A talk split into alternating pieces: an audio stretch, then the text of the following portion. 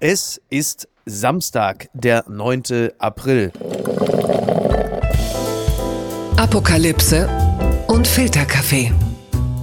Die frisch gebrühten Schlagzeilen des Tages. Mit Mickey Beisenherz. Einen wunderschönen Samstagmorgen und herzlich willkommen zu Apokalypse und Filterkaffee mit der Wochenendbeilage. Und auch heute blicken wir ein bisschen auf das, was uns bewegt hat. Was interessiert uns? Was sind interessante Texte, Interviews, Gespräche? Worüber lohnt es sich zu reden? Und äh, sehr schön, dass er wieder da ist. Er war das letzte Mal, glaube ich, im November bei uns zu Gast. Es hat sich also wieder einiges angesammelt, über das wir reden. Er gibt mir schon Anzeichen und nickt wissend. Er ist Musiker, er ist Podcaster, er ist. Ähm, Universal-Gelehrter. Äh, er ist der Bob Dylan der Generation E-Scooter. Olli Schulz, ich grüße dich. Ich grüße dich, Micky. Einen wunderschönen guten Morgen. Auch an deine Hörerschaft.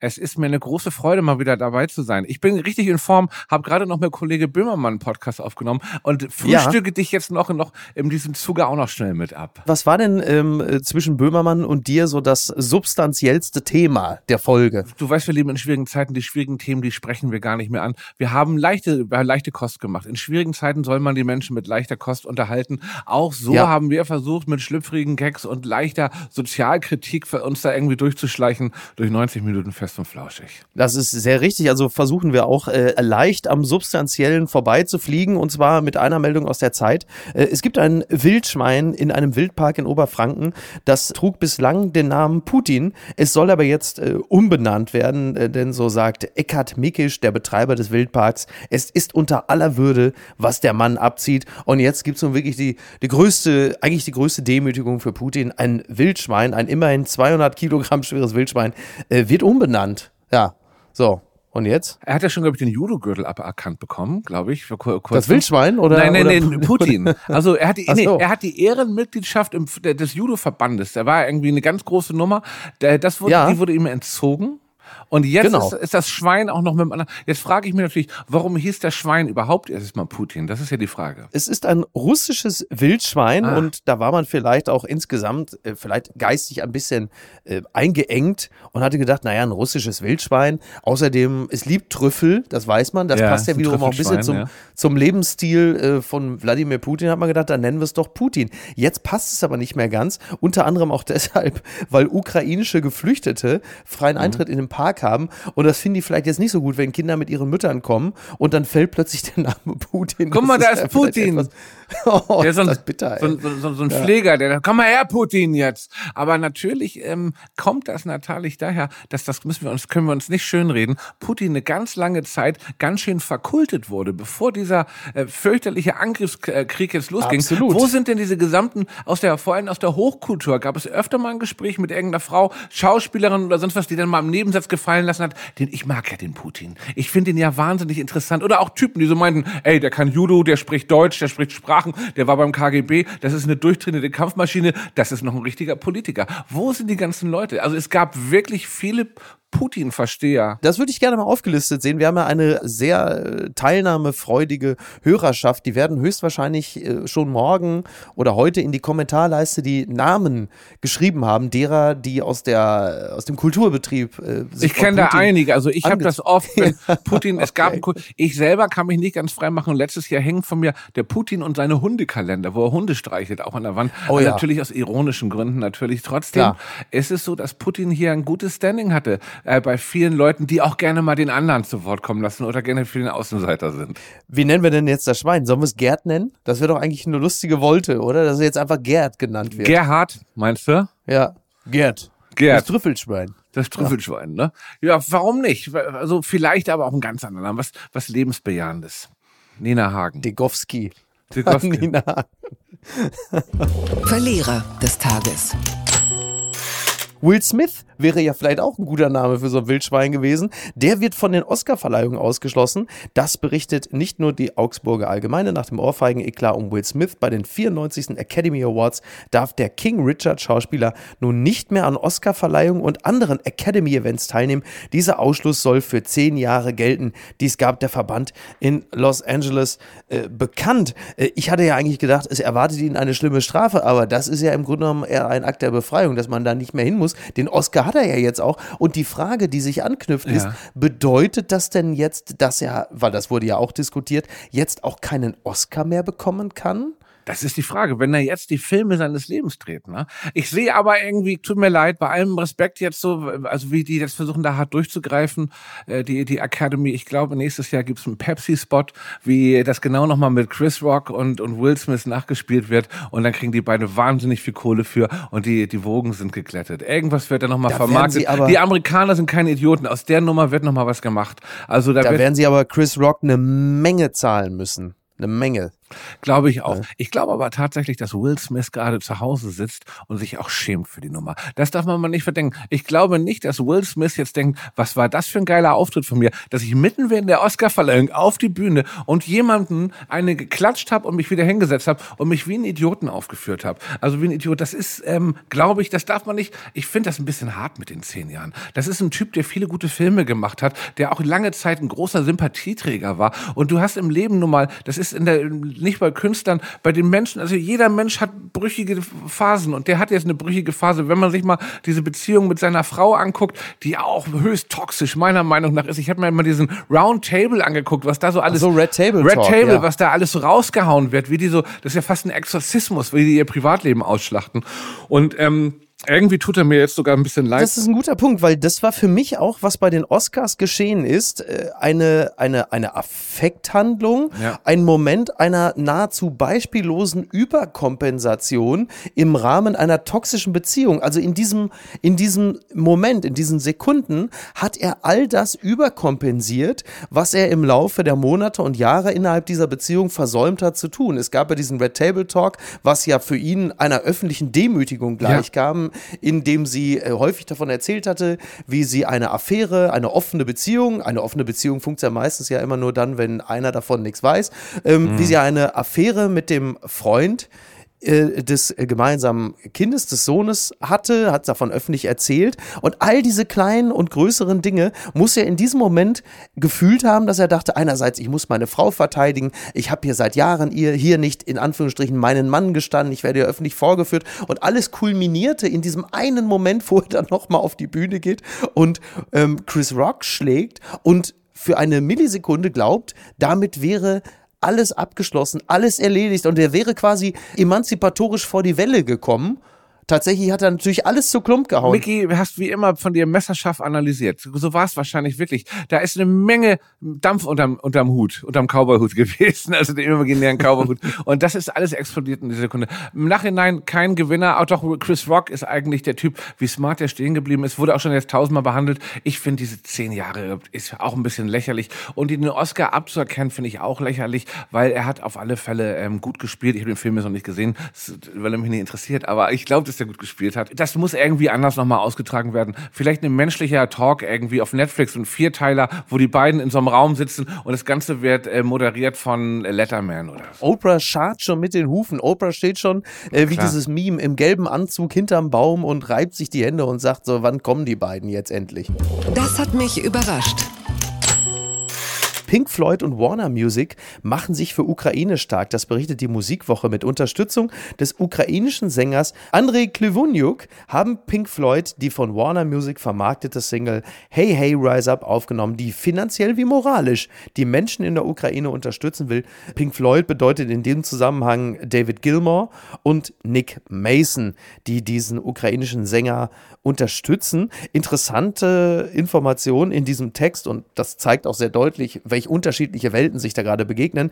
Während Gilmore die Musik für den Track schrieb, sprach der Musiker mit dem Sänger, der sich gerade in einem Krankenhausbett in Kiew von seiner Granatsplitterverletzung erholte. Ja, ich auch gelesen. So viel Krass, dazu. Ne? Also letztes Jahr noch ein Star gewesen. Ich weiß nicht, ob er ein großer Star war. Auf alle Fälle ist David Gilmore auf diesen Song aufmerksam geworden, beziehungsweise es ist ein TikTok-Video oder ein Instagram-Video gewesen. Und dann hat er die Musik jetzt kurzfristig da untergelegt mit Dick Mason. Äh, Roger Waters ist natürlich nicht dabei. Die sind immer noch gnadenlos zerstritten. Total. Und ähm, ja. das war ja meine große Hoffnung. Ich habe Pink Floyd nie in dieser Besetzung gesehen, was ich wahnsinnig gerne gemacht hätte. Jetzt ist aber Rick Wright gestorben, vor, also der Keyboarder vor, vor vier genau. Jahren, der auch ein wichtiger Teil war. Eigentlich ist es der Name, also ich weiß nicht, ob Nick Mason und Roger Waters alleine sich Pink Floyd nennen dürften, meiner Meinung nach. David Gilmore und Meine ich ja, David Gilmore, meine ich ja, Entschuldigung. Ja, ja. Und ähm, dann, dann frage ich mich, was das nicht, nicht gehässig gemeint ist, die sagen, die wollen damit eine Menge Geld einsammeln, aber womit denn? Mit Spotify-Klicks oder mit ähm, Streamings auf iTunes? Oder kommt da nochmal eine Limited Edition raus, wo dann auf einmal nochmal fünf Millionen kaufwillige Pink Floyd-Fans kommen? Ich glaube, das ist so nett gemeint, aber ich möchte mal wissen, was da am Ende bei rumkommt, was ich jetzt nicht, also weil was reißen Pink Floyd 2022 mit der Nummer noch? Das muss man, glaube ich, alles äh, den Pink Floyd-Experten Alexander Gorkov fragen, der wahrscheinlich jetzt schon seinen Daumen auf dieser Meldung hat mhm. und sagt, ohne mich darf das öffentlich nicht besprochen werden. es gab doch die Tage auch die Meldung, dass Pink Floyd ähm, sämtliche Musik von Pink Floyd von russischen Plattformen entfernen, um Putin zu schaden. Und äh, das ist aber nur die Musik, für die eben Gilmore und Mason die Rechte halten und das ist sämtliche Pink Floyd Musik ab 1987. Also wenn sie Putin schaden wollen, dann, dann lassen sie Dann sie lassen genau sie genau da. diese Platten da, diese A Momentary Lap of Reason und diese Platte genau. danach, wo dann Roger Waters nicht mehr dabei war, obwohl auch die 83er Platte nur von Roger Waters und irgendwelchen Studiomusikern eingespielt, auch grauen äh, Final Cut heißt die, glaube ich, fürchterlich ist. Also ähm, die ja. 80er Jahre, obwohl da haben sie die in Pompeii oder so irgendwo oder in Venedig doch mal gespielt auf so einer einer schwimmenden Bühne. Also äh, Pink ja, Floyd. Stimmt, stimmt, stimmt. Das genau. war so ein ganz legendäres Konzert. Ich glaube trotzdem, dass die die Golden Years sind over. Außer die treten jetzt nochmal mit mit also Gilmore und Waters auf. So. Na, trotzdem. Aber das ich viel Glück für dieses Projekt. Passieren.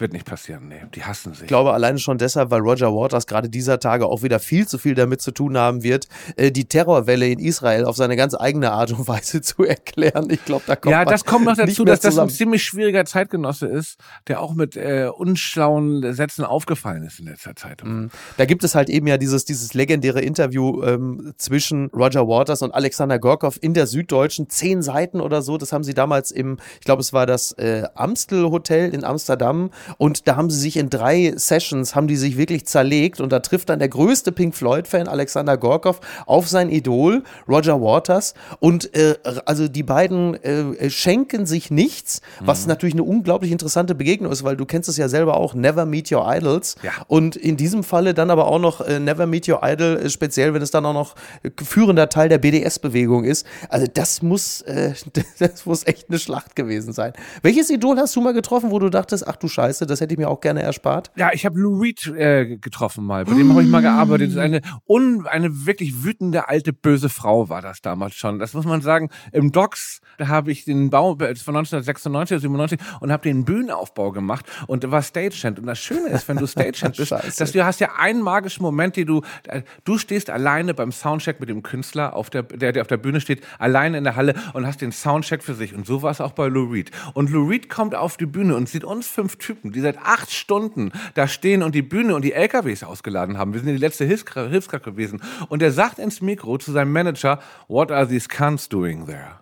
Und dann mussten wir, im November war das, im November vor der Halle im Docks, in dem Laden, in dem ich seit sechs Jahren damals schon gearbeitet habe, draußen vor der Halle eine Stunde stehen, bis wir wieder in die Halle durften, um wieder für ihn zu arbeiten, weil er keinen Bock hatte, von uns beim Soundcheck angeguckt zu werden. Wirklich? Das war wirklich eine ehrliche, also da habe ich wirklich gesagt, unangenehmer Typ. Also hätte ich die Möglichkeit gehabt, hätte ich im Backstage noch irgendwie in, den, in die Apfelschorle gepisst, aber leider keine Chance gehabt. Die unbequeme Meinung. Don't overthink, das ist ein Text in der Brigitte. Selbst reflektieren wir uns vielleicht krank. Wie soll ich in dieser Situation handeln? War das so richtig? Sollte ich es in Zukunft anders machen? Mist, das darf doch nicht nochmal passieren. Kommt dir das bekannt vor? So fragt die Brigitte und gibt eine schöne Anleitung in mehreren Schritten, wie man im Grunde genommen ähm, Selbstreflexion so betreiben kann, dass sie zum eigenen Vorteil und zum Vorteil der anderen äh, gelingt. Und jetzt natürlich die Frage, die die Brigitte nicht nur an mich, sondern auch an dich stellt. Mhm. Äh, kommt dir all das bekannt vor? Selbst reflektierst du dich auch krank, Olli? Ich bin 48, das hat jetzt aufgehört. Ich weiß aber, dass es für Leute, die viel im Social Media Bereich sind und oft angegriffen werden, wenn ich mich da mehr aufhalten würde, das ist das ist die Gefahr, dann denkst du, du bist nie gut genug. Du musst dir dein Leben so zusammenbauen, dass du dich nicht von Kritiken und anderen Leuten und ab und zu, äh, ganz ehrlich, das ist so eine alte Faustregel des Lebens. Du fragst dich ab und zu, bin ich eigentlich ein geiler Typ? Und dann guckst du dich so an, morgens im Spiegel, abends im Spiegel und irgendwann merkst du, nee, irgendwie ist scheiße und dann musst du daran rumwühlen in dir. Und das hat man auch früher schon gemacht. Jetzt gibt's aber Social Media und jeder sagt ja, wie du bist, vor allem wenn du Person des öffentlichen Lebens bist. Deswegen ist es vor ja. allem für Menschen des öffentlichen Lebens wichtig, sich davon fernzuhalten, damit sie überhaupt noch geil abliefern und nicht aus Angst völlig verkümmern. Und da ist auch gerade ein Thema, was mich interessiert. Jetzt gerade in einer so kritischen Zeit gesellschaftlich reißt keiner sein Maul auf und schreibt den ultimativen Protestsong, der das alles mal aufarbeitet. Kein Bob Dylan wie in den 60ern und 70ern. Und weißt du warum nicht, Mickey? Weil jeder Schiss hat, dass es nach hinten losgehen könnte. Jeder hat Schiss, dass die Nummer zerfetzt wird und damit ein Karriererückwurf irgendwie passiert. Dabei ist, ist jetzt. Es so? Ja, sehe ich hundertprozentig ja? so. Ich sehe es so. Ja. Interessanter Punkt, weil äh, Joachim Henschel hat vor, vor drei Wochen oder so einen, einen sehr interessanten Text auch in der Süddeutschen geschrieben mhm. über eben dieses Thema. Ähm, Stichwort, wo ist eigentlich der Protestsong? Was ist mit der Friedensbewegung? Warum gibt es dieses Give Peace a Chance? Warum gibt es diese Bob Dylan-Songs nicht mehr? Und das, er führt es zum einen darauf zurück, dass äh, man heutzutage auch Angst davor hat, uncool zu sein, also dass das irgendwie auch schnell peinlich werden kann, dass früher man in den 60ern und 70ern diese Angst vor der Peinlichkeit weder hatte noch haben musste. Und dass es heutzutage aufgrund dieser äh, vielen Verästelungen und dieser Teilöffentlichkeiten auch nicht mehr dieses große eine Medium gibt, ähm, das es möglich macht, dass alle diesen Song hören. Also durch das Aber Streaming der Song müsste ja so, so gut sein, dass er auf allen Medien alles einigt und äh, und das ja. glaube ich, wenn das Herz da rausspricht so. Und wenn du das machst, aber, aber was, aber ganz kurz, aber was was würde dazu führen, dass so ein Song nach hinten losgeht? Denn du hast auf der einen Seite ja den den tiefen Wunsch nach Frieden, nach dem Gutsein, nach der Aufrichtigkeit, auch die Selbstkritik. Ich würde jetzt mal als Grundlage dessen nehmen, das, was, äh, und das meine ich gar nicht albern und verächtlich, sondern das, was Robert Habeck unlängst bei Lanz gesagt hat, ja. dieser fünfminütige Rant, wenn du das zu einem Song machen würdest, die Basis dessen, was er da gesagt hat, was auch voll. das eigene Milieu übrigens. Ga ganz was, starker was er, Moment gewesen, ganz starker Moment, genau, wirklich. Dieser Satz, äh, wir ziehen eine Schneise der Verwüstung hinter uns her was ja die Kernbotschaft ist, auch diese äh, implizite Botschaft, dass niemand hier sauber rauskommt, dass es nur darum gehen kann, den Grad an Schweinerei so weit wie eben möglich runterzufahren. Und das ist ja die Kernbotschaft. Das ist ja im Grunde genommen auch ein, ein, Real, ein realpolitischer Ansatz, wenn man gut sein will. Du wirst ja nie bei 100 Prozent landen, aber du musst ja auch nicht mit Null rauskommen, sondern irgendwo möglichst weit oben, das ist es. Und das muss doch möglich sein, das zu einem Song um Eigentlich müsste es möglich sein, aber es müsste ein junger Künstler machen, der noch nicht lange dabei ist, der, sag ich mal, damit, ja. also ich glaube, das müsste ein junger oder Künstlerin sein, die wirklich jetzt irgendwie das macht, von der man noch nicht so viel weiß, die mit so, weil jetzt ein alteingesessener Künstler, der seit 20 mhm. Jahren Musik macht, dem nehme ich das weniger ab zum größten Teil. Keine Ahnung. Aber sind das nicht so Leute wie Dota Care oder Max Prosa oder so, so jüngere Künstler und Künstlerinnen? Vielleicht muss das dann auch noch irgendwie den musikalischen Geschmack treffen von auch Leuten, die nicht nur jetzt Liedermacherkram hören. Das ist jetzt gar nicht böse gemeint. Ja, okay. Ich finde die beiden okay. sehr gut. Ja, ich, ja, also ich finde das sehr gut, was die machen. Aber also so ein Song oder irgendwas zu machen, vielleicht ist es auch wirklich nur von der Wunschgedanke von jemandem wie, wie mir, der in den 70er, 80er, 90er Jahren noch sowas miterlebt hat, so eine Art von Protest ja. oder auch so, so politischen Bewegung, während es ja heute ja eigentlich ein sich, sich selbst zerfressendes System ist. Ein System, wo du eigentlich gar nicht gewinnen kannst, weil es immer zu viele kleine Gruppen gibt. Sieh es äh, Friday for Future, 100.000 Leute finden eine Sache geil, aber dann finden 5.000, mhm. dass eine Sache daran nicht geil ist und bilden ja, eine neue Splittergruppe. Und dann werden diese diese 5000 zu 20.000, sagen, hey, das war nicht geil. Und dann lösen sich die anderen wieder auf und dann kommt eine neue Splittergruppe. Und so wird eine Splittergruppe, löst die andere auf, obwohl eigentlich alle anfangs, das ist ja wirklich eine alte Milchmädchen-Faustregel. Man, man, man kämpft für eine große Sache. Das habe ich damals, ich war bei wenigen Treffen in den, in den frühen 90ern der Antifa, aber ich habe ganz schnell gemerkt, also ehrlich gesagt war ich nur dreimal da, weil ich Mädchen gut fand, ne? aber ich habe gleich gemerkt, ja, dass hier die, ja gleichen, so. die gleichen Hierarchien dort herrschen wie in allen anderen Puffs dieser mhm. Welt. Ja klar. Also, ja. ja. klar. Und, und das ja. ist und genau das ist und vielleicht sind wir haben wir einfach dieses sich selbst zerfressende und anklagende äh, optimiert inzwischen und kommen da nicht mehr raus, bis irgendwie wirklich irgendwie wir alle wieder irgendwie unter Steinen wohnen und und und wieder also ganz also keine Ahnung also vielleicht mhm. aber okay das ist jetzt ein bisschen zu dystopisch kommen. Ja, ich, ich verstehe aber schon, was du meinst, weil es geht natürlich in dem Falle, das ist, was Ricky Gervais äh, vor ein, zwei Jahren auch schon mal in einem Interview sagte, dass im Grunde genommen die noch linkeren die Linken canceln, also die warten im Grunde genommen, warten immer noch darauf, dass die etwas, dass die noch tugendhafteren, die schon sehr tugendhaften wegcanceln, weil sie die Schraube noch mal ein bisschen weiter andrehen, so wie bei einem 100-Meter-Lauf. Die einen äh, laufen quasi in Sachen äh, gut sein, äh, die 100 Meter in äh, 9,7 Sekunden, dann kommen welche, die schaffen es in 9,6. Und dann so. kommt einer, der sagt, der 9,6 hat aber Schuhe getragen, wo Kinder für gelitten haben. Und dem wird das dann aberkannt. Ne? Aber das ist ja, weißt du was, Micky, um jetzt nicht nur einseitig kurz zu sein, muss ich sagen, es, wir haben es ja in unserer, in unserer heutigen Zeit nicht nur mit diesen Leuten zu tun, die nie zufrieden sind, sondern wir haben es mhm. auch noch mit diesen ganzen Typen zu tun, die jetzt denken, sie sind in der Matrix und alle sich dich angucken, wenn du noch eine Maske trägst, irgendwie, die sich angucken, denken, Alter, warum trägt er noch Maske? Nimm mal die blaue Pille, nicht die rote. Die also damals Matrix gesehen haben und heute so wirklich denken, sie sind, sie haben die Verschwörung durchschaut und das ist ja auch ein großer Teil von Menschen geworden, ne? Also, das ist, also, und so gibt es so einige wirklich extreme äh, Gruppierung, sage ich mal, die das auch keinen Spaß machen, dass man Bock hat, diesen allumfassenden. Vielleicht hat, haben viele Künstler auch gar keinen Bock mehr und denken so, Alter, so viele Idioten. Für wem soll ich denn hier den großen Protestsong schreiben? Also, okay. Gucken mal, wer da spricht. Mich hat zwar niemand danach gefragt, ich sage Ihnen aber trotzdem mal meine Meinung. So spricht Fran Lebowitz im Magazin der FAZ. Sie wurde äh, interviewt von Johanna Dürholz und das Ganze in New York. Die liebe ich ja sehr, ne? Muss ich kurz sagen, die liebe ich ja sehr. Ja, wir, wir, wir, fantastisch. Ich, ich zitiere kurz. Äh, Fran Lebowitz kennt in New York einfach jeder und seitdem Martin Scorsese ihr eine Serie widmete, kennt nun auch die ganze Welt die schärfste amerikanische Gesellschaftskritikerin. Mit uns redet sie über ihre Jobs, über Warhol, über die Welt und über alles andere auch. Also alleine dieses Interview rechtfertigt den Kauf des FAZ-Magazins. Ich finde es ganz toll, dass, ähm, also A, dass Johanna Dürholz dieses Interview geführt hat. Ich muss aber auch an dieser Stelle mal ein ganz großes Kompliment der FAZ aussprechen, dass sie sowas überhaupt noch möglich machen, dass eine Redakteurin, eine Journalistin nach New York fliegen kann, dass sie das bezahlt bekommt, um eine so tolle Frau wie Fran Lebowitz zu interviewen. Das ist doch Journalismus, das will man doch. Genau so muss es genau doch sein. Genau so will man es. Es ist ein großartiges Interview, ein schönes, fulminantes Interview.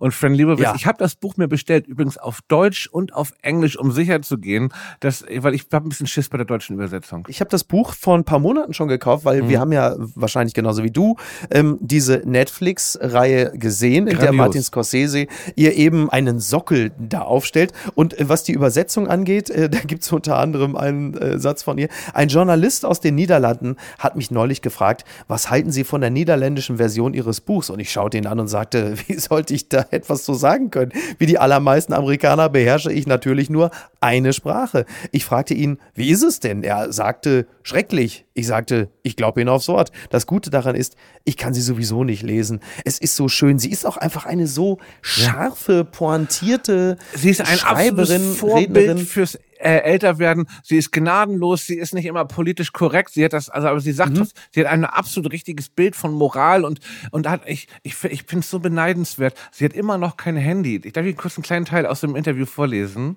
Bitte, bitte, so, da, so da viel wird, sie, wird sie gefragt, sie hat mir immer noch kein Handy und äh, oft wird mir gesagt, sagt sie, ich kann dich ja gar nicht erreichen. Ja, richtig so. Ich will gar nicht erreicht werden. Wer bin ich? Ein Gehirnchirurg im Notdienst, den man 24 Stunden am Tag erreichen muss und die sozialen Medien, da würde ich ja einiges verpassen.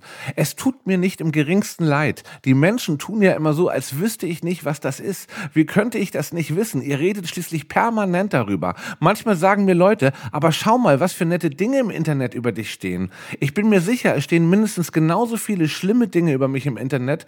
Ich habe weder Interesse daran, mich geschmeichelt zu fühlen, noch habe ich Interesse daran, beleidigt zu werden.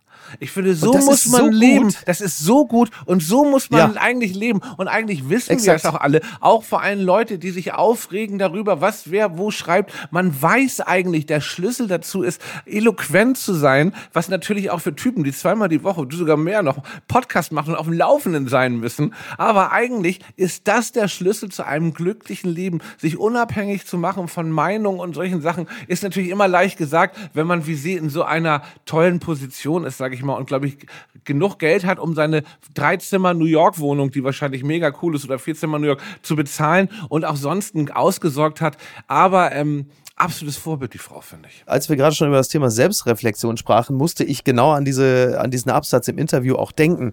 Denn genau das ist ja der, also sie sagt viele andere tolle Dinge, ich würde gerne auch gleich noch ein, zwei zitieren, aber genau das ist ja der Punkt.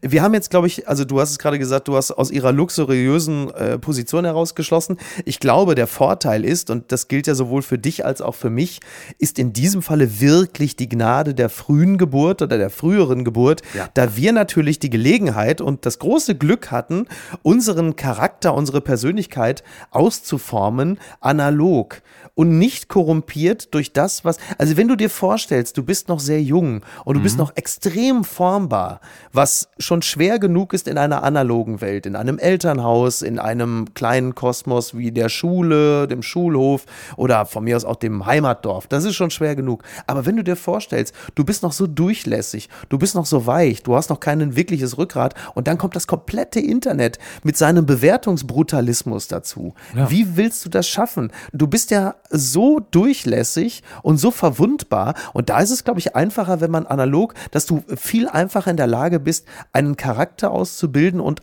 einigermaßen gut zu wissen, wer du so bist und was deine Stärken und Schwächen sind, ohne korrumpiert zu werden. Und da kommen wir jetzt zum Zuspruch und zum Negativen, ohne korrumpiert zu werden von dem, was im Internet dir an Applaus und an Negativen entgegenkommt. Und da halte ich es genauso wie du. Trau weder dem übersteigerten Lob noch der übersteigerten Kritik.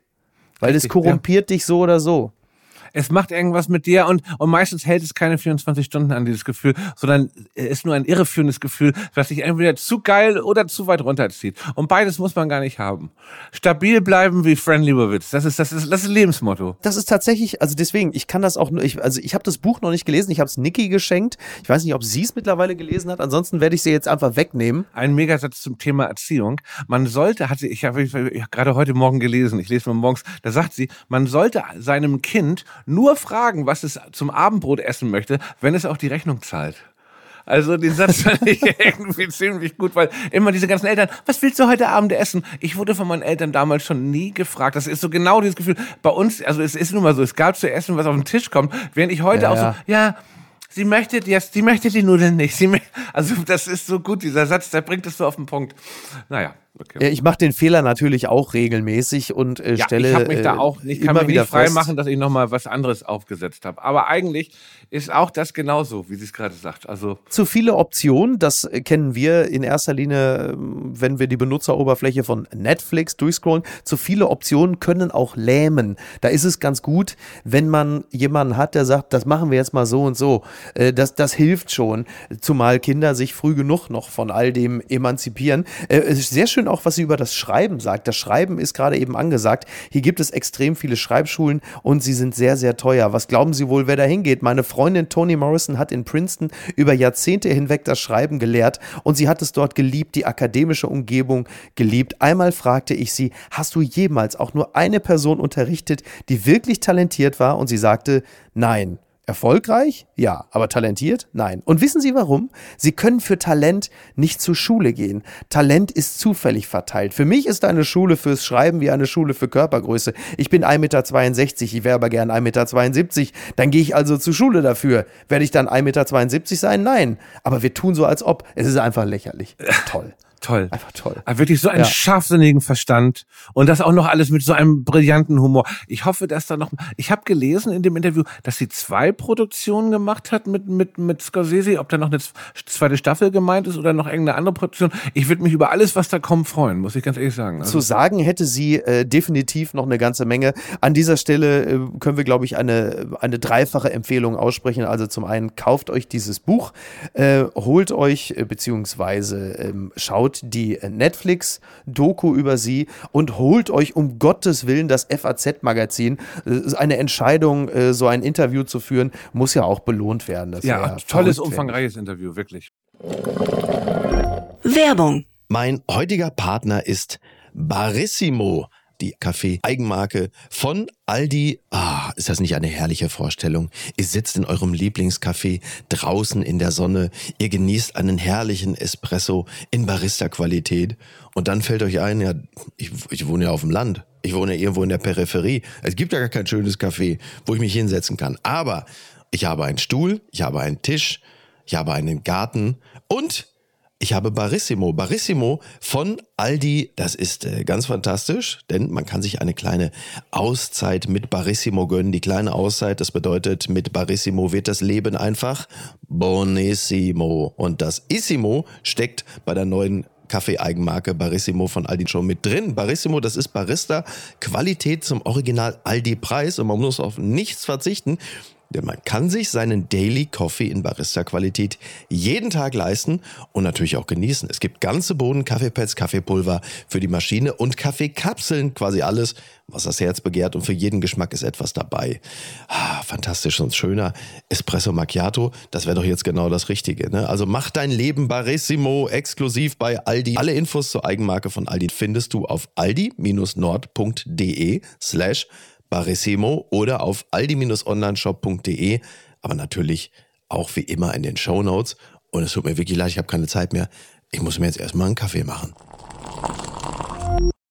Bitte empören Sie sich jetzt. Russische Influencerinnen zerstören ihre Chanel-Handtaschen. Das berichtet NTV. Manche Dinge erledigen sich einfach von selbst. Nehmen wir den schlechten Einfluss von einigen Influencerinnen. Victoria Bonja zum Beispiel, sie sagt, wenn Chanel seine Kunden nicht respektiert, warum sollten wir dann Chanel respektieren? Und spielt darauf an, dass die französische Traditionsmarke ihre russischen Kundin nicht mehr ganz so lieb hat wie früher. Und dann sieht man ein Video, äh, wie sie zur Schere greift und das gute Stück einfach zerschneidet. Es wird übrigens gemutmaßt, Podcast. Es könnte möglicherweise auch sich in diesem Fall um einen Fake handeln, mhm. äh, um eine Demonstration, die sie dann also in Realität nicht wirklich durchgezogen haben möchte. Aber das ist natürlich auch eine interessante Form äh, des Protestes, wie wir ihn derzeit ja in vielerlei Hinsicht feststellen.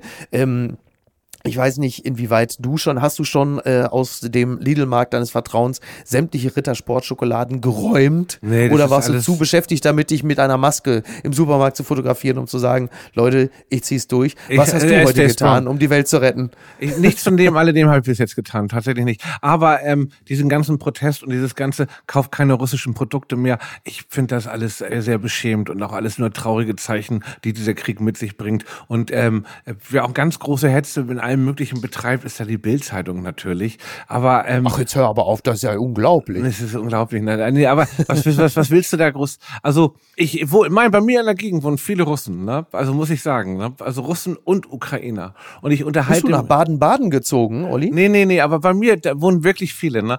Also ist das Charlottenburg? Ist das Charlottengrad? Bisschen weiter nach draußen. Ein klein bisschen okay. weiter nach draußen. Okay. Ah, okay. aber ich wohne hier zur Miete in einer ganz normalen beschaulichen Wohnung, während um mich herum diese gesamten ähm, Paläste gebaut werden. Also ich war da mit meiner Tochter oft auf dem Spielplatz, da war so eine junge Russin und ihre, ihre, ihre kleine Tochter, die so alt war wie meine Tochter, die haben miteinander gespielt. Wir haben trotzdem nicht einmal ein Wort miteinander gewechselt, weil, aber dafür habe ich gesehen, dass der Lammfellanzug, den ihre Tochter anhatte, der war teurer als alles, was wir zu Hause zusammengerechnet im Schrank hatten, so. Und, ähm, es ist, ey, ich, ich, ich war einmal, warst du mal in Russland? Nein, äh, nie gewesen. Ich war, ich war tatsächlich einmal da für Schulz in the Box und habe da eine Woche in Moskau ah. gedreht mit einem Oligarchensohn, einer der fünf reichsten Männer äh, Russlands. Und ich bin durch dieses Land nicht durchgestiegen. Und es ist so unheimlich, ich fand es unfassbar faszinierend, aber auch diese Härte, die dieses Land so mit sich bringt, das war für mich, ich wäre ich wäre eingegangen als Lappen da. Ich bin da U-Bahn gefahren und hab, hatte zwei Tage frei. Wir, wir kamen aus Tokio und hatten da vorne voll gedreht. Also Also ich hatte einen oh, unfassbaren Jetlag gehabt. Und dann waren wir am Abend noch auf einer Geburtstagsparty, wo der Sohn von Donald Trump auch war. Wo dann der Emmon, so hieß der, der war... Welcher? Welcher? Ähm, der, ich, Don oder Eric? Ich glaube, Eric war das. Ich glaube, Eric. Der war, war das, auch war da. Der, der wurde mir sogar vorgestellt. es war auf alle Fälle auf dieser Party, auf der wir gefilmt haben, war der Sohn von Donald Trump und die haben zusammen gefeiert. Und irgendwann kam eine unfassbar schöne junge Russin auf mich zu, hat sich neben mhm. mich gesetzt und hat gedacht, ich bin irgendwie ein großer Star in Deutschland und hat mich, hat mir schöne Augen gemacht und wir haben so geredet und dann kam der Kellner mit so einem Käsehäppchen. Du hast diesen Eindruck aber auch nicht korrigiert. Ich habe ihn nicht oder? korrigiert. Ich habe gesagt, bei mir läuft's ganz gut, obwohl es meine erste Fernsehproduktion war. Aber ich habe gesagt, bei mir läuft seit einigen Jahren richtig gut. Und dann kam der Kellner vorbei und dann habe ich so mir so ein Käsehäppchen genommen und auf einmal schreit die den Kellner vor mir an und, und macht ihn so zur Schnecke und mir war das so peinlich, weil weil ich das also so und dann habe ich sie gefragt, warum how why you talk this way to the guy und dann meint sie, wenn du den nicht scheiße behandelt, dann hat er keinen Respekt vor dir und denkt, du bist ein kleines Arschloch. Das nächste Mal musst du strenger sein. Und alleine diese Regeln in solchen elitären Kreisen würden, da würde ich sofort auffliegen, dass ich ein schwacher Mann bin. Weißt du, was ich meine? Das lehrt einen einiges, ja. Was jetzt auch nicht repräsentativ für Russland sein soll, sondern nur eine kleine Anekdote aus vielen, vielen Anekdoten, die ich gesehen habe. Ich habe Leute gesehen, die auf der Straße Musik gemacht haben, haben, die besser gespielt haben als, als das gesamte deutsche, also übertriebenermaßen jetzt. Weißt du, was ich meine? Ja. Unheimlich viele ja, ja. gebildete, künstlerische Menschen und dieses Land hat eine so unglaubliche Vielfältigkeit und ist so nicht für mich durchschaubar gewesen. Und es ist ein Jammer, was gerade alles so stattfindet und dass wir so ein, mhm. das ist so also ein Russland-Hass gibt und Ukraine-Hass gibt oder auch, also das ist, man steckt da so mittendran und ich kann einfach nur sagen, ganz kurz, ich wünsche mir einfach nur, dass dieser Scheißkrieg aufhört und vielleicht sollten Pink Floyd lieber so ein Lied schreiben, jetzt so, so eine Sound of Wall. Stop that shit! Weißt du, ganz ehrlich, weil es alles andere gerade ist, ist, ist, ist unheimlich schwierig, über dieses Thema zu reden, finde ich. Und da, außer dass dieser Angriffskrieg natürlich absolut schäbig ist, na ganz klar, aber ich finde, es ist so eine Schande, dass dieses Land, auch was man so schwer sowieso begreifen kann, jetzt noch weiter abstürzt und in so einem Bild wiederkommt, das ist nach dem Zweiten Weltkrieg gab. Angst vom Russen. Ich bin mit meinen Urgroßeltern groß geworden. Da war das oft Thema. Jetzt, das wird, führt jetzt aber alles zu weit, Mickey. Ich merke so ein ungetexteter Pink Floyd Song, aber dann halt eben auf Putin. Another prick on the wall. Das wäre ja irgendwie auch eine schöne Idee, sowas. Das ja, eine schöne nee, Sorry, ich, ich, ich schweife ein bisschen. Aber hast du diese Wohnung gesehen, die einer Geliebten von äh, Wladimir Putin gehören soll? Das äh, ging jetzt irgendwie äh, gestern äh, durchs Internet. So hat man sich in den 80ern die Zukunft vorgestellt. Aber schick. Doch. So hat man, also es sieht aus wie modern in den 80ern, aber wirklich voller Punkt. Das soll sein Liebesnest sein? Das ist das Interieur eines Luxus-Apartments, ähm, das der ehemaligen Geliebten von Putin gehören soll, Svetlana Krivonogic. Und äh, das war wohl also ein Geschenk, ja. Und äh, 9000 Dollar soll dieses Apartment kosten, äh, das in äh, St. Petersburg. Es ist wie Knallbonder Bonbon, ne? Aber es ist schon schick. Als hätten äh, Thomas Gottschalk und Philipp Plein in einem äh, LSD, Koks, Crackpfeifen, Delirium gesagt, immer wir nehmen, wir nehmen alles Geld der Welt und richten uns das so ein, wie wir wollen.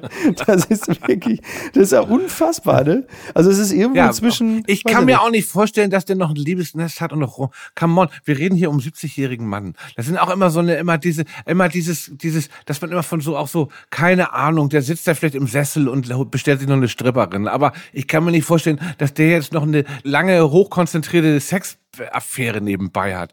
Also das ist Meinst du? Die schreckliche äh, Wahrheit hinter solchen Sachen ist ja, dass äh, solche Männer mit diesem übersteigerten Männlichkeitsbild Ach, ja. sind ja oft gar nicht mehr der aktive Teil, sondern da ist es ja dann häufig so, dass sie sagt, so, ich äh, gehe mal kurz ins Bad und schnall mir mal eben kurz, äh, sagen wir Ach, mal, um. ja, ja, schnall mir mal ganz kurz hier äh, das, äh, ja, was ist es dann halt einfach, ne? Das ist eigentlich so Zeugs, was wir den Ukrainer liefern sollen. Das schnall ich mir mal kurz um und äh, dann bin ich gleich wieder bei dir. Du Du kannst gerne schon mal die so Tube in die Hand nehmen. Du meinst umgedrehtes Machtspiel, ne? Ich glaube ja, ich glaube ja. Solche Männer spüren sich nur noch selbst, wenn da irgendeine kommt und sagt, so, du bist eine miese kleine Drecksau. Genscher soll auch eine Domina gehabt haben. Wirklich?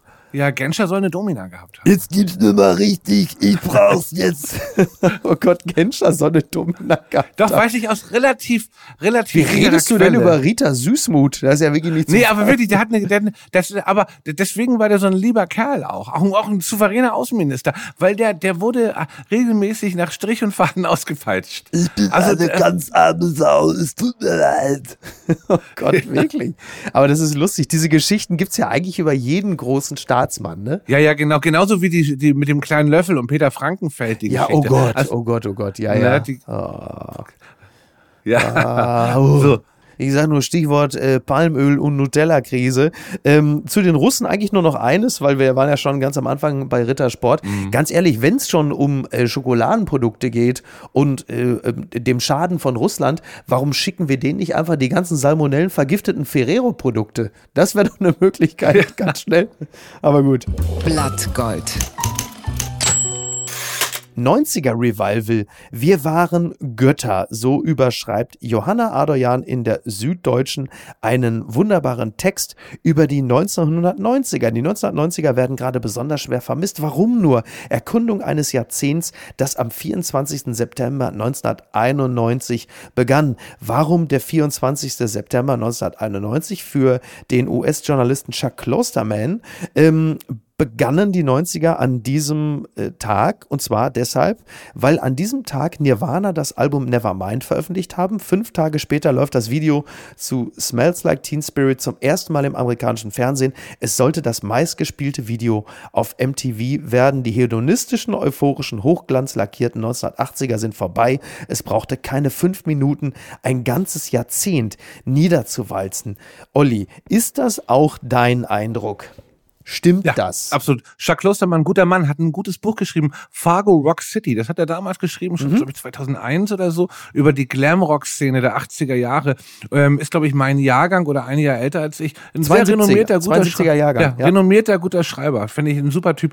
Ich gebe dem vollkommen recht. Ich bin mit einem Metal in den 80ern groß geworden und 91 wollte ich es nicht wahrhaben. War mhm. aber, das war meine erste Amtshandlung. Ich musste Polizeigitter in die Markthalle bringen, wo eine Band gespielt hat aus Seattle und die hat den den gesamten Rahmen gesprengt. Das kann ich kurz aus dem Nä Nähkästchen plaudern. Bitte. Und äh, bin mit Fabian Scharping, hieß der Mann damals, der der Einsatzleiter war, mit dem zusammen mit einem LKW mit Polizeigittern vom Docks in die Markthalle nach Hamburg gefahren, wo wir noch mehr Polizeigitter angeliefert haben, weil die Kapazität von 1200 Leute oder so völlig überstiegen war. 1700 Leute sollen angeblich in die Markthalle gepasst haben.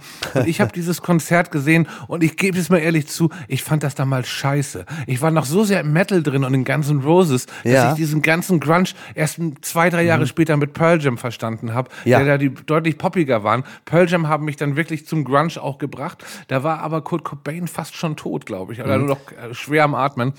Und ähm, ich habe auf alle Fälle, ähm, ich kann das unterschreiben, damit hat es alles angefangen. Wir saßen im Kloschar, auf einmal lief die ganze Ach, Zeit Kloschar, mein Gott. Äh, come, come as you are. Alle ja. haben ähm, hier lange Haare, ähm, wie heißt äh, Karohemd und Samenstau, Maschinenfach, äh, ähm, ah, der äh, studiert Maschinenbau, Maschinenbau. ne?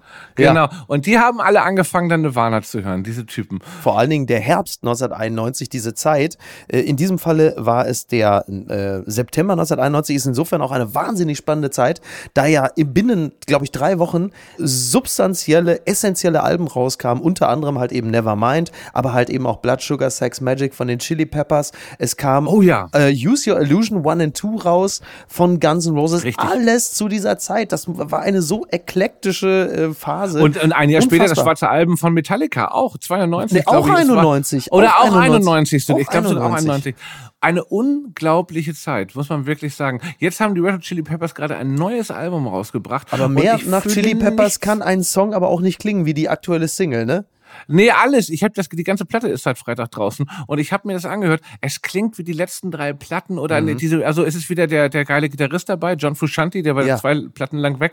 Trotzdem höre ich gerade den Rick Rubin Podcast, der ist ganz toll, ja. ähm, wo, wo die gerade jeder Red Hot Chili Pepper einzeln interviewt wird. Und man muss sagen, man kann ganz gut momentan in den 90ern leben. Das ist auch eine Sache, die ich gerade mache. Alte Platten von früher hören, Bücher, die ich damals an mir vorbeigezogen sind. Und das ist ein ganz guter Eskapismus, wenn man sich mit der bitteren Realität und dem täglichen Nachrichtengeschehen nicht so auseinandersetzen will, mein Tipp, leb noch mal in der Vergangenheit. Nie wirst du so viel Zeit dafür haben wie jetzt, weil irgendwann wird wieder alles besser und du willst raus ins Leben. Jetzt kannst du die alten Platten noch mal hören oder die, die an dir vorbeigegangen sind, die Bücher, die Filme. Such dir ein Jahrzehnt aus, was du noch mal erleben willst und mach es jetzt zu Hause. Interessant. Oh, das ist eigentlich jetzt, eigentlich war das jetzt so eine schöne Radiomoderation und danach wäre dann jetzt irgend, da wäre wahrscheinlich Black Hole Sun gekommen oder so. Black Hole Sun.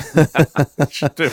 Ja, für mich, für mich ist äh, 1991, 92, 93 FF sind äh, ganz klar Hip-Hop dominiert. Deswegen weiß ich noch, alle wissen ja genau, was, wo warst du, als Kurt Cobain erschossen wurde. Und äh, Olli Polak war in New York, das erzählte er die Tage. Ich war in Dortmund auf dem Westen Hellweg, äh, irgendwie bei Coast. Und da oben in der Ecke da lief Viva und da kam die Meldung, Kurt Cobain hat sich erschossen. Und da wir 1994 wirklich knietief in äh, Themen wie äh, Tupac und so waren, habe ich wirklich nur trocken gesagt, na, hat er es endlich geschafft. Und dann war das Thema für mich auch erledigt. Das hat mich einfach wirklich nicht groß interessiert. In Sachen mich Grunge war ich immer viel mehr, genau wie du, Team Pearl Jam. Ich war auch viel mehr Soundgarden oder Bands wie Therapy. Ähm, ja, ja, Nirvana war mir, geliebt. Nirvana ja. Hat, hat mich emotional, wie man so schön sagt, nie abgeholt, weil mir das depressive kreative Element gefehlt hat, um da entsprechend äh, verlinkt zu werden. Das hat mich nicht wirklich Ich habe irgendwann Jahre später durch die Unplugged, die MTV Unplugged Nirvana mhm. doch nochmal lieben gelernt. Da war der, aber das war auch schon Ende der 90er. Ich habe die Platten wirklich auch nicht so, so wertgeschätzt.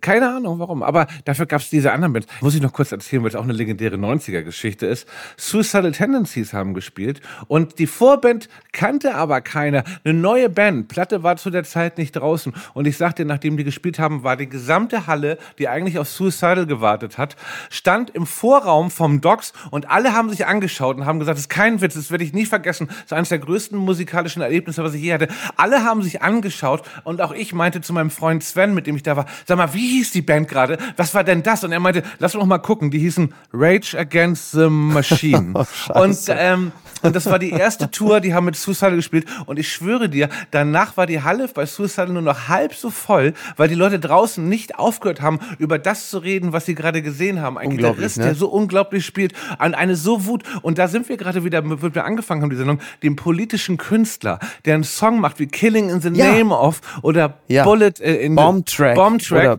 Bullet in the, Bullet in the Head. Diese Songs, die wirklich Hip-Hop und Metal, also eigentlich schon ein, ein, ein Höhepunkt der Musik, Popkultur, die alles zusammengebracht haben, die so eine Wut hatten und die danach sogar noch eine Tour zur zweiten Platte gemacht haben, wo sie in besetzten Häusern gespielt haben, weil sie politisch ein Statement machen wollte. Sowas gibt's irgendwie nicht mehr. Und sowas kann vielleicht auch nicht reproduziert werden. Aber das ist so ein 90er-Moment, den ich nie vergessen werde. Und möglicherweise, das ist auch Teil dieses Textes, der unbedingt lesenswert ist, möglicherweise auch die letzte Phase, in der nochmal irgendetwas originell gewesen ist, auch musikalisch.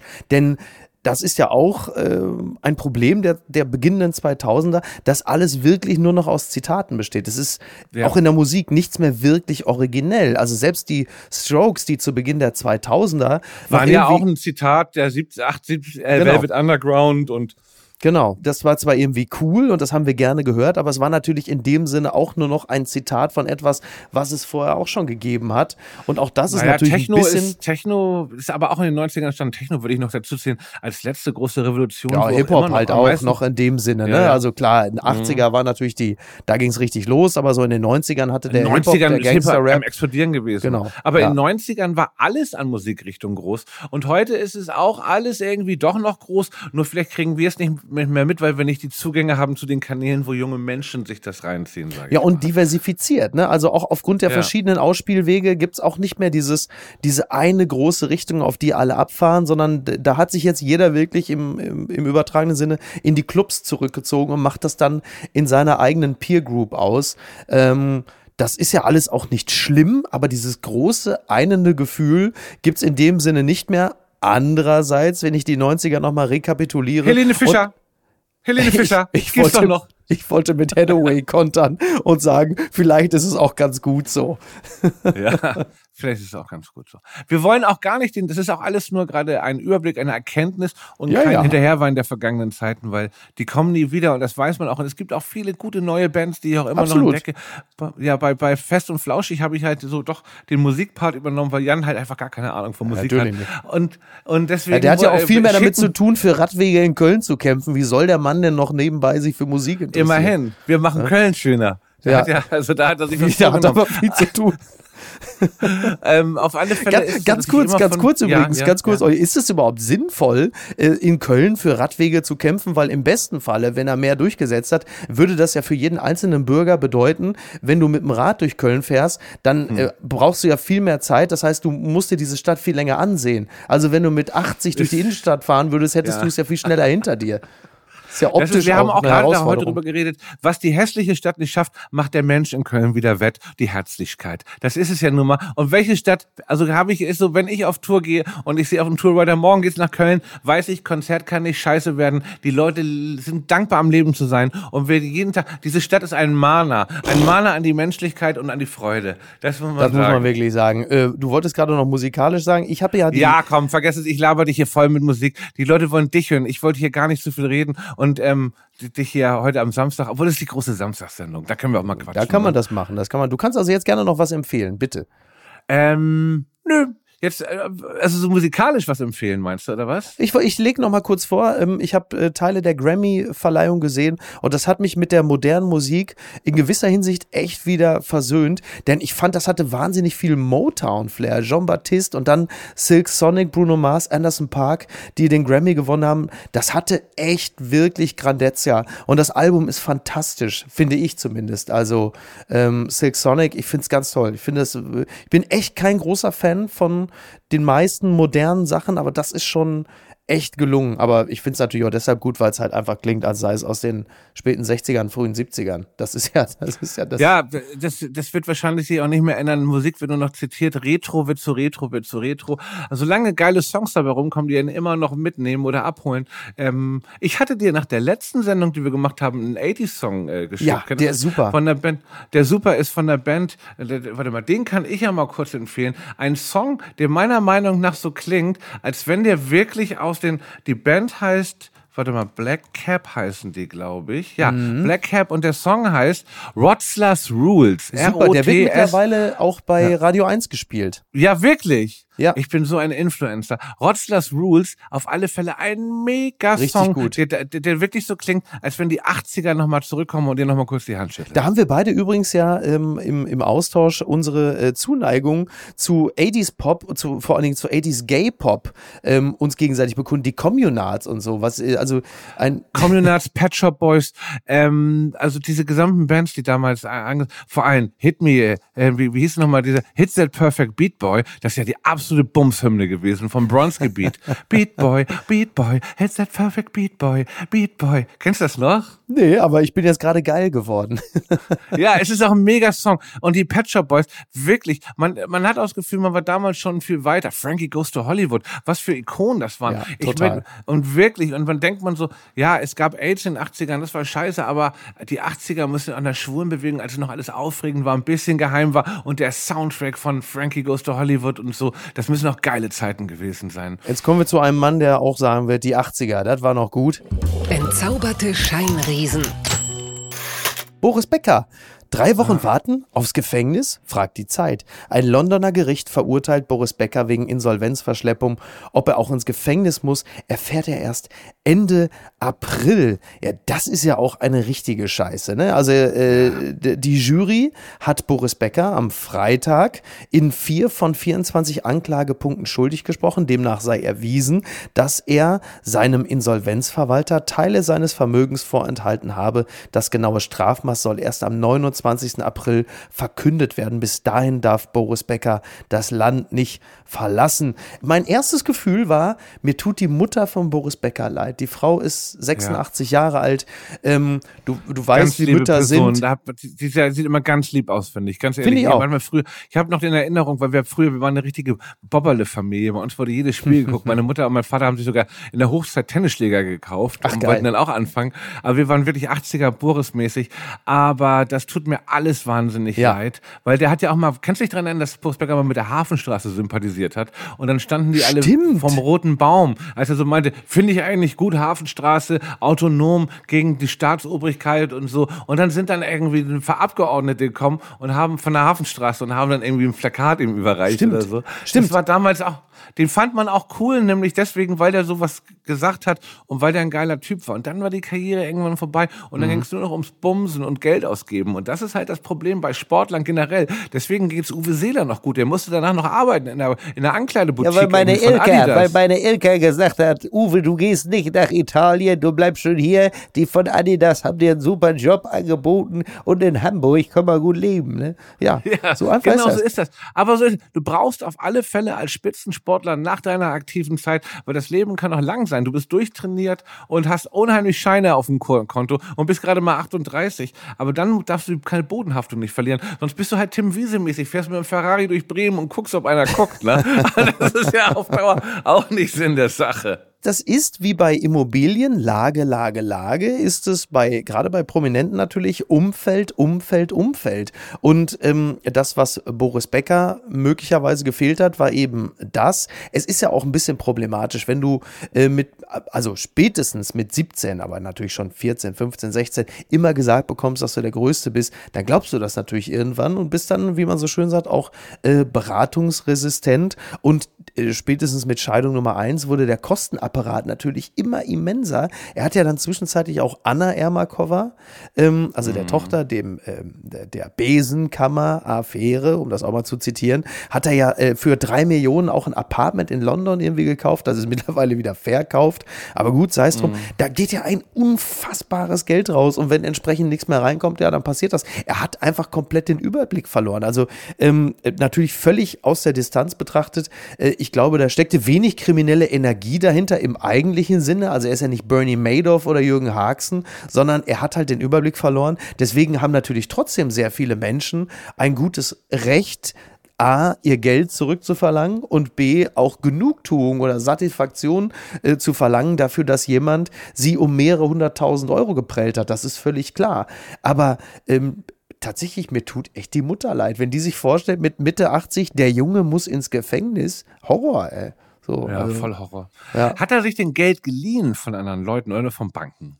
Nee, nee, auch von Leuten, auch von Menschen, Privatunternehmer, Freunde. Also da gibt's, also ich glaube, die kleineren Beträge sind dann eher so 50 bis 100.000 Euro vom Bekannten und das geht dann rauf bis in die Millionen. Da gibt es ja diesen Unternehmer Kleven, so ein Schweizer äh, Millionär, dem schuldet er, keine Ahnung, x Millionen und so. Also da kommt schon richtig was zusammen und er soll halt eben dem Insolvenzverwalter viele Sachen halt eben verschwiegen haben, also mehrere tausend Aktien, äh, mehrere hunderttausend Euro, die er an Freunde oder Familie überwiesen haben soll, Einkünfte. Jetzt mal blöd gesagt, was man halt so macht, wenn man einerseits schuldenfrei sein will, wenn man andererseits aber auch noch ein bisschen Geld behalten will, ähm, ja. dann macht man das so. Aber das ist natürlich nicht im Sinne eines Insolvenzverfahrens. Und wenn das dann rauskommt, äh, ja, ne, war ein bisschen selber schuld, Boris Becker Geld zu leihen. Stell dir mal vor, Boris Becker fragt dich, ey, kannst du mir 150.000 Euro leihen? Im Jahr 2021. Schon, ja, da riechst du doch, dann riechst du doch schon, dass da irgendwas faul ist,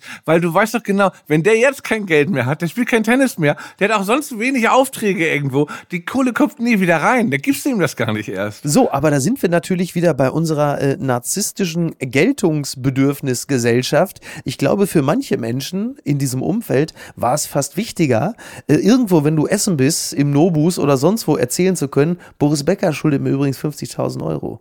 Die habe ich ihm hm. geliehen. So. Stimmt. Ja, ich glaube wirklich, dass, dass, ja, der, dass der Geltungsdrang einige dazu bringt zu sagen, also die, die, wissen schon instinktiv, das Geld wirst du nie wiedersehen. Aber alleine eine Geschichte erzählen zu können, dass Boris Becker bei mir in der Kreide steht, ist doch für so einen launigen Abend irgendwo in London in so einem Nobelrestaurant erstmal ganz nett.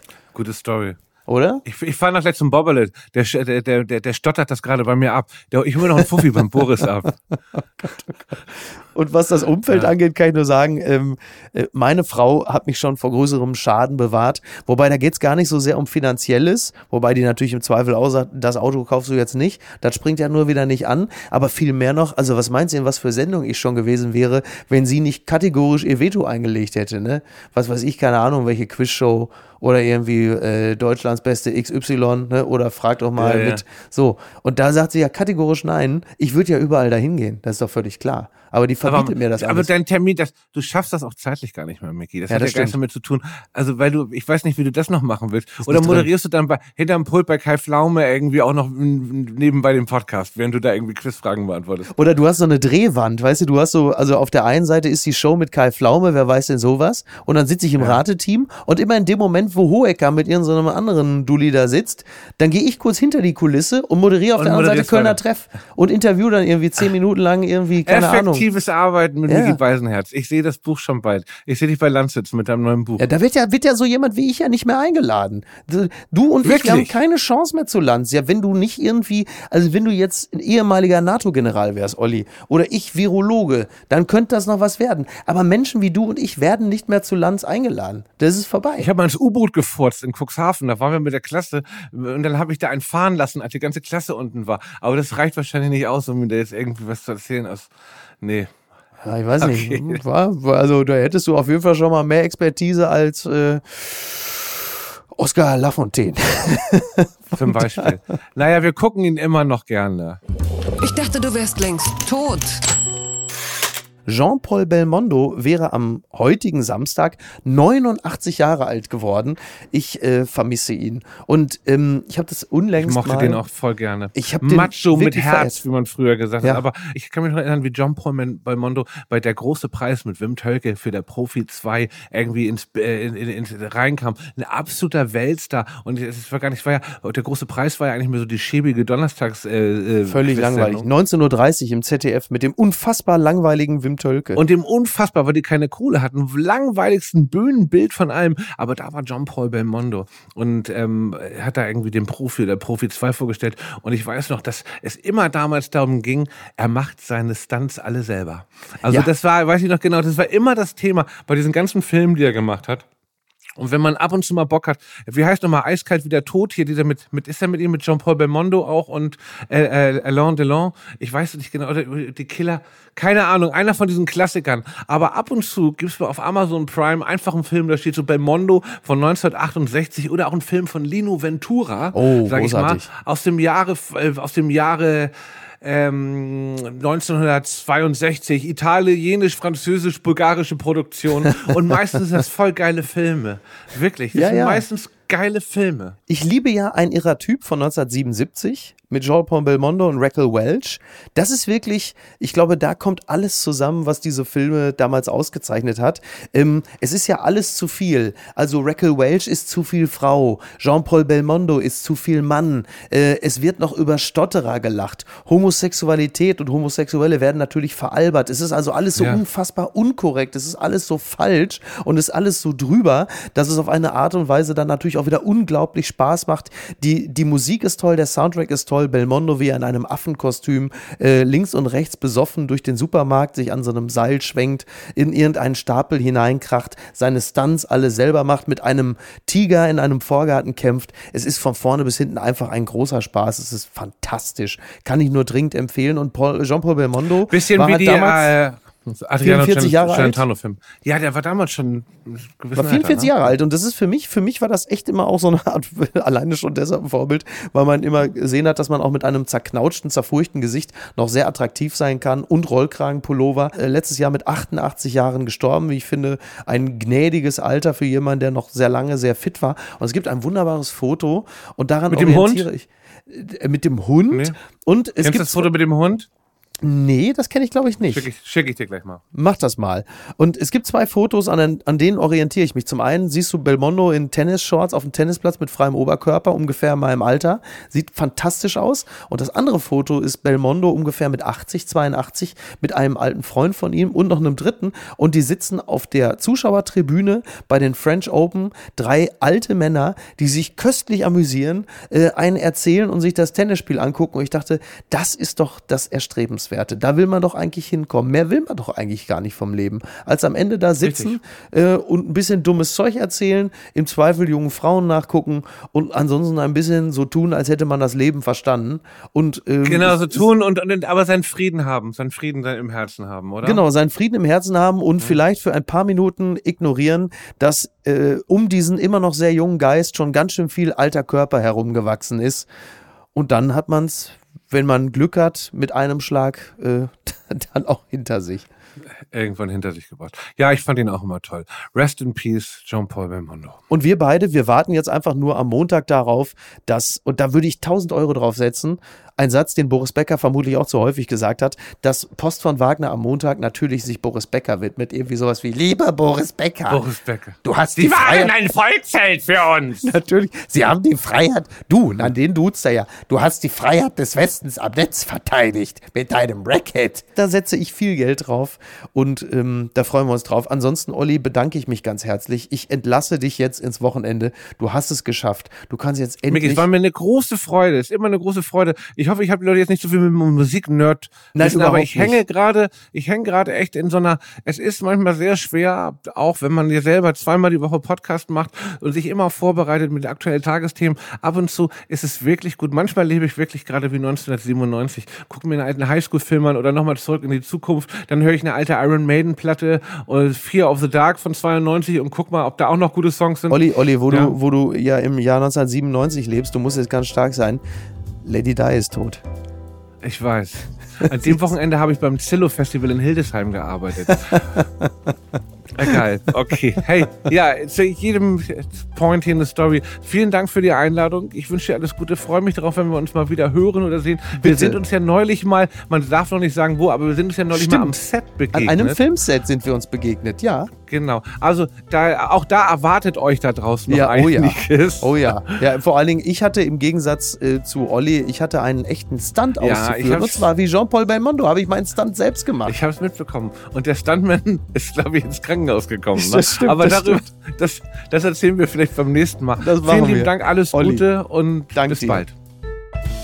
Apokalypse und Filtercafé ist eine Studio Bummens Produktion mit freundlicher Unterstützung der Florida Entertainment. Redaktion Niki Hassania. Executive Producer Tobias Baukhage. Produktion Hanna Marahiel. Ton und Schnitt Lara Schneider. Neue Episoden gibt es immer montags, mittwochs, freitags und samstags. Überall, wo es Podcasts gibt. Stimme der Vernunft und unerreicht gute Sprecherin der Rubriken Bettina Rust. Ich dachte ja, wir machen einen Podcast zusammen, Joko, und dann ähm, hängen wir einfach ab, einmal die Woche, unterhalten uns ein bisschen lustige Alltagsbeobachtung, manchmal politisches ja. Take, dies, das, Feierabend. Was stattdessen passiert, ich muss Sport machen. Schöne naja, Scheiße. Auf eine gewisse Art und Weise ist es aber auch abhängend, ne? ja gut, ähm, das ist aber so, so eine Entwicklung, die man natürlich nicht kommen sieht, wenn man einen Podcast beginnt, wo man aber, wenn man einen Podcast hat, wie wir beide, der jeden Donnerstag erscheint, äh, und Sunset Club heißt, sehr dankbar darüber ist, dass zum Beispiel ein Gast wie Kai Pflaume sagt, hast du nicht Bock auf eine Klimmzug-Challenge? Ja, und jetzt mache ich seit zweieinhalb Monaten, trainiere ich Klimmzüge, bald ist es soweit, die große Auflösung, habe ich es geschafft, einen Klimmzug zu schaffen, also habe ich es geschafft, ihn zu schaffen und die Laune ist im Keller bei mir, außer natürlich, wenn wir uns unterhalten miteinander, aber den Rest der Zeit, den ich nicht mit dir Podcast mache, mache ich ja Sport. Ja, äh, schaltet doch einfach ein und hört rein. Wir würden uns sehr freuen. Und wenn es euch nicht gefällt, sagt es bitte keinem.